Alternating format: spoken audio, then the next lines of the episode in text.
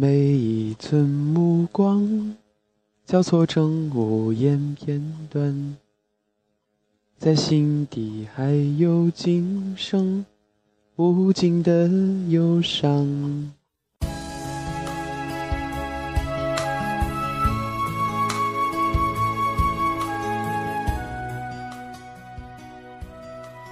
睡到自然醒是对丽江最起码的尊重。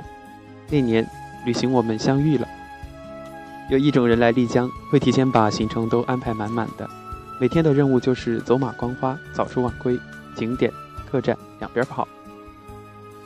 有一种人来丽江会平均分配好时间，选择好当季最适合去且迎合自己的喜好的景点，既休息好，又能够从美景中得到视觉和身心的洗礼。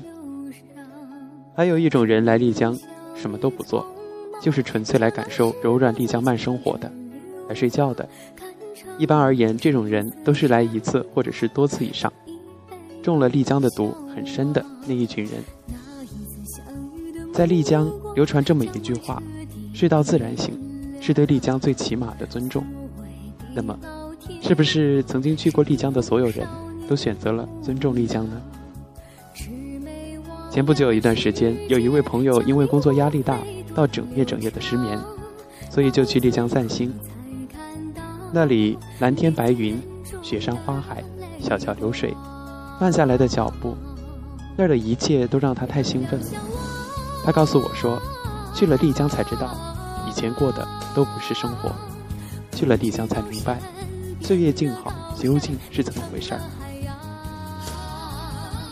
也许在我们生活的城市里，每天都在争分夺秒。也许我们习惯了，时间就是金钱，就是生命。可是，在丽江，时间就是用来浪费的。当然，浪费打上了双引号。淡季来丽江，特别是束河古镇，就会知道上午十点、十一点，店铺才陆陆续续的开门。因为丽江人都尊重丽江，大部分睡到自然醒。许多人来丽江，第一天七点起床。第二天八点，到临走的那两天，已经能够睡到十二点，甚至是下午一两点才起床，这也便是入乡随俗了吧。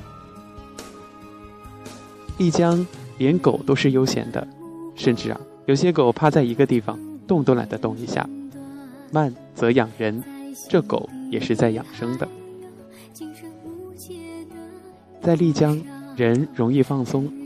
找一所舒适的客栈睡觉，睡到昏天黑地，不知白天黑夜，你也不会有负罪感的。醒来后跟客栈老板蹭两杯茶，晒晒太阳，聊聊天儿。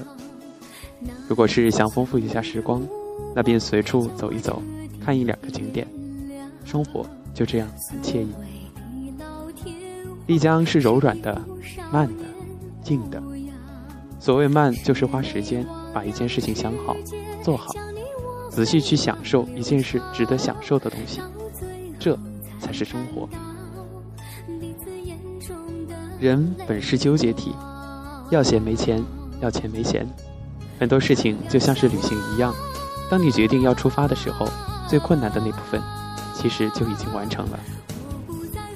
如果此刻你感觉无助，感觉很累，那么可以选择去丽江睡觉。